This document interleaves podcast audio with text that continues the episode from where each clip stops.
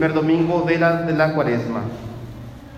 Y qué mejor que el tiempo de la cuaresma, mis hermanos, para empezar esos propósitos en la vida espiritual, los propósitos de, de incluso no solamente como cristianos, sino como seres humanos, de repente uno quiere empezar cosas desde cero o de nuevo, empezar una nueva etapa, empezar propósitos. Y ya ven que luego el año nuevo se presta para eso. Pero también el inicio de la cuaresma se, se presenta como una oportunidad para empezar. Ahora sí ya. Ya voy a bajar de peso aunque sea, aunque sea con el ayuno de la cuaresma.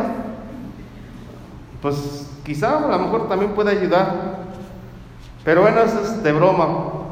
Pero sí, qué mejor que ese tiempo para los cristianos, por ejemplo, hoy, hasta las redes sociales, ¿sí o no? Levante su mano quien tiene Facebook. Levante su mano. ¿Quién usa el Facebook? Ay, los demás seguramente no. Nada. Bueno, los que usan Facebook se darán cuenta que en el Facebook hay publicaciones más católicas que en otro tiempo. ¿A poco no? Ya no falta la que sube por ahí, eh, la persona que sube que el, propósito del primer día de la cuaresma, 40 días de ya suben, suben los viacrucis. Es un tiempo como que nos habla mucho de Dios y de lo espiritual y de lo cristiano y de lo católico, pues porque los que no son católicos no creen en este tiempo. Bueno, pues ese tiempo es para propicio y ojalá y todos lo aprovechemos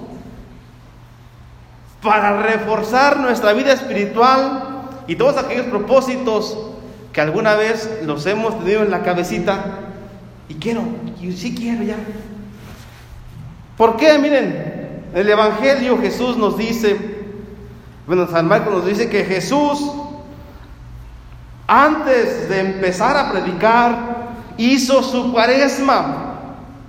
¿Sí o no? ¿Sí que estoy echando mentiras? No, hizo su cuaresma. Marcos 1.12. Levante su mano. ¿Quién cree que Jesús hizo su cuaresma? Levante su mano. Yo sí creo. Ahí va. Después de esto, versículo 12, el Espíritu llevó a Jesús al desierto. Versículo 13. Ahí estuvo 40 días. ¿Cuántos días tuvo? ¿De dónde viene cuaresma? De 40. Estuvo 40 días. Y estuvo, dice, entre las fieras. Por eso al Evangelio de San Marcos se le representa con el león. Si han visto que los cuatro evangelistas cada uno tiene su figura, ¿sí o no? Hoy aprendieron algo nuevo, los que no lo sabían. Pero a Marcos se le presenta como, el león. ¿Por qué? Porque así empieza casi el Evangelio Jesús en el desierto, entre las fieras. Dirá alguien, Padre, yo también estoy como Jesús. Vivo entre pura fiera. Mi vieja, mis hijas, mi esposa, mi suegra. Nada, no es cierto. Es un chiste, pero no, ustedes no se ríen. Tengo que sacar los mejores chistes. Los de Polo Polo. Nada, esos no. Bueno, Jesús, por un lado, dice, estuvo entre las fieras ahí 40 días. También estaba el demonio, ¿ya vieron? También estaba Satanás. El Evangelio de Mateo dice que le puso tres tentaciones, fueron muchas más. Y dice, y estaban los ángeles, los ángeles le servían.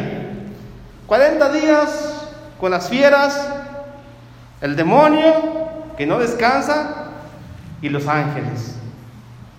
Ahí mira, bueno, no si estaba bien a gusto Jesús, pero ahí estuvo su cuaresma.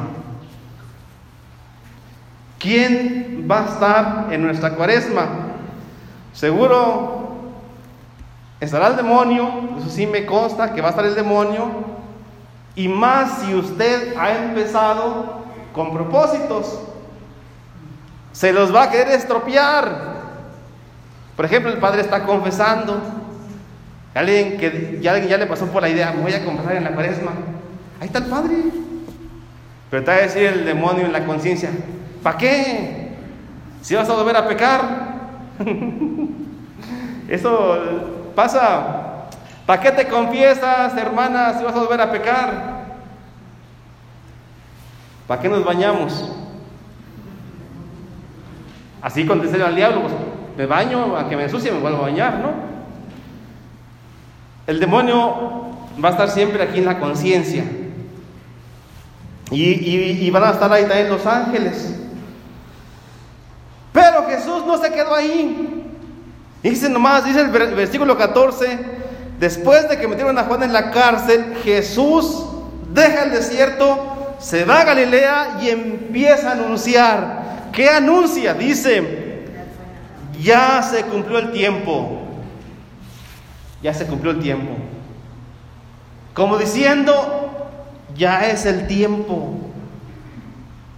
¿Quería usted empezar algo en su vida? Hoy. Como diría el de las botas, ¿se acuerdan del 2000? Hoy. Nada, los chiquillos no saben quién era el de las botas. Hoy. Y así decía Jesús, ya se llegó el tiempo, ya hoy. No deje para mañana lo que tiene que hacer. Ay, repítanlo que no deje para mañana. ¿Quién tiene tienda? No, ¿quién tiene tienda? Lo ahí ponen ahí que dicen, hoy no, hoy no fijo, mañana sí. Díganle ese, ¿por qué deja para mañana lo que puede hacer hoy? No entendieron el chiste tampoco. Qué oso con mis chistes. ¿Cómo le hago? ¿Quién da clases de chistes? Jesús dice, hoy el, el tiempo se cumple. Y dice, el reino de Dios está cerca. Vuélvanse a Dios y acepten con fe sus buenas noticias. Y vamos a repetirlo el versículo 15 todos. Ya se cumplió el plazo señalado. Díganlo conmigo. Ya se cumplió el plazo señalado.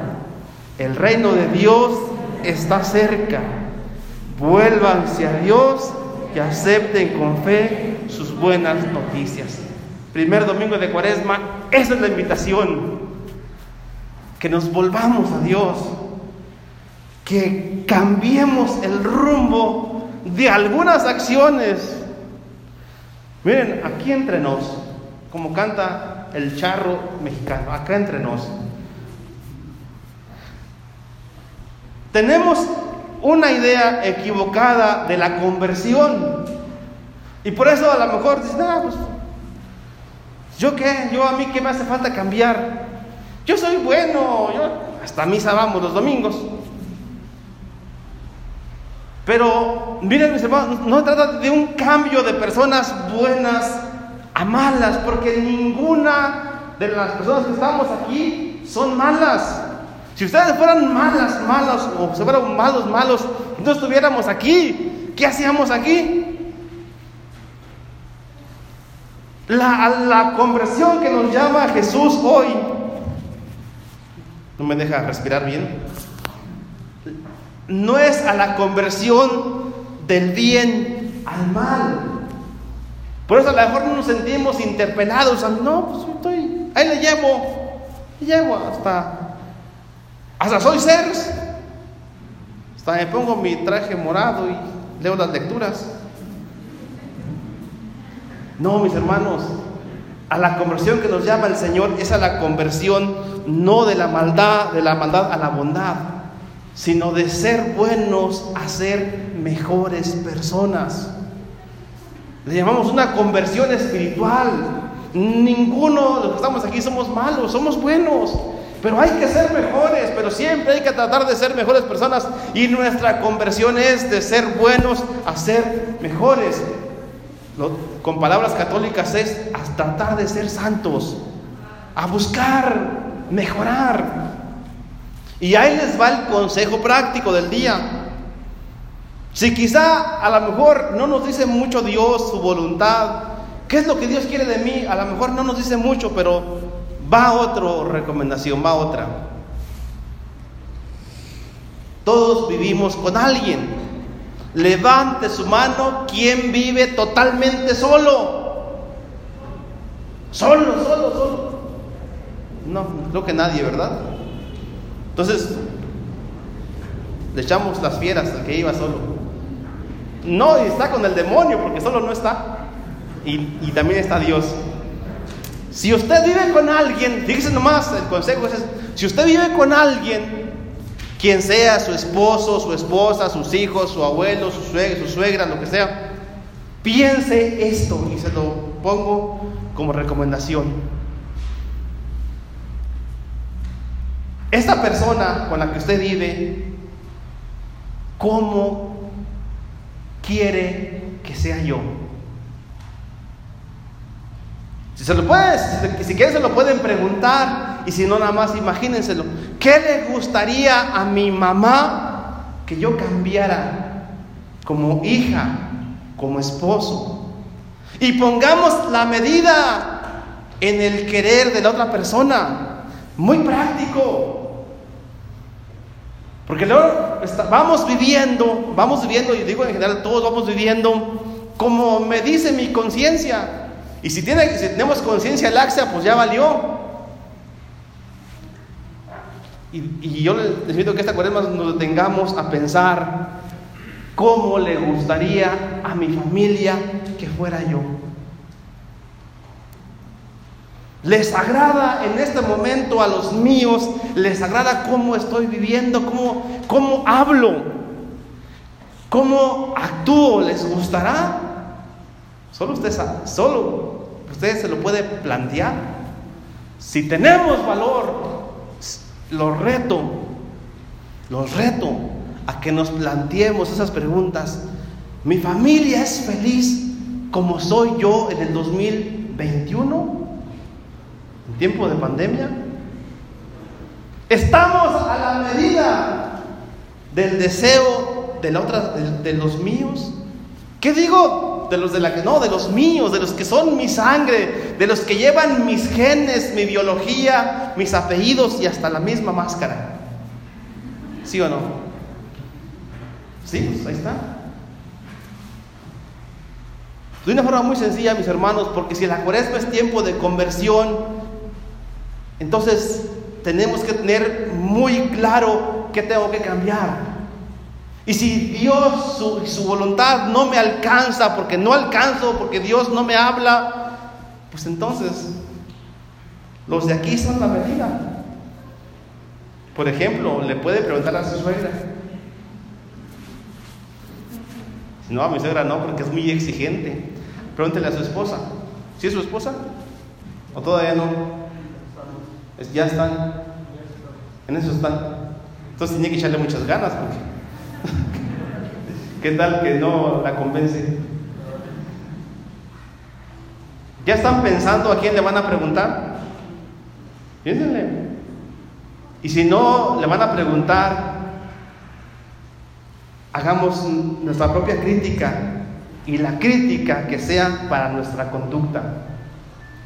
Y si nos damos cuenta que nuestros gestos, nuestras palabras, nuestras acciones no hacen más felices a los que viven conmigo, es tiempo de cambiar. Eso es la conversión. Pero así, miren, tengamos el valor en la cuaresma de decirnos la verdad. Porque yo soy bien claridoso, yo soy bien claridosa. Pues sí, con los demás. Pues sí, pero contigo.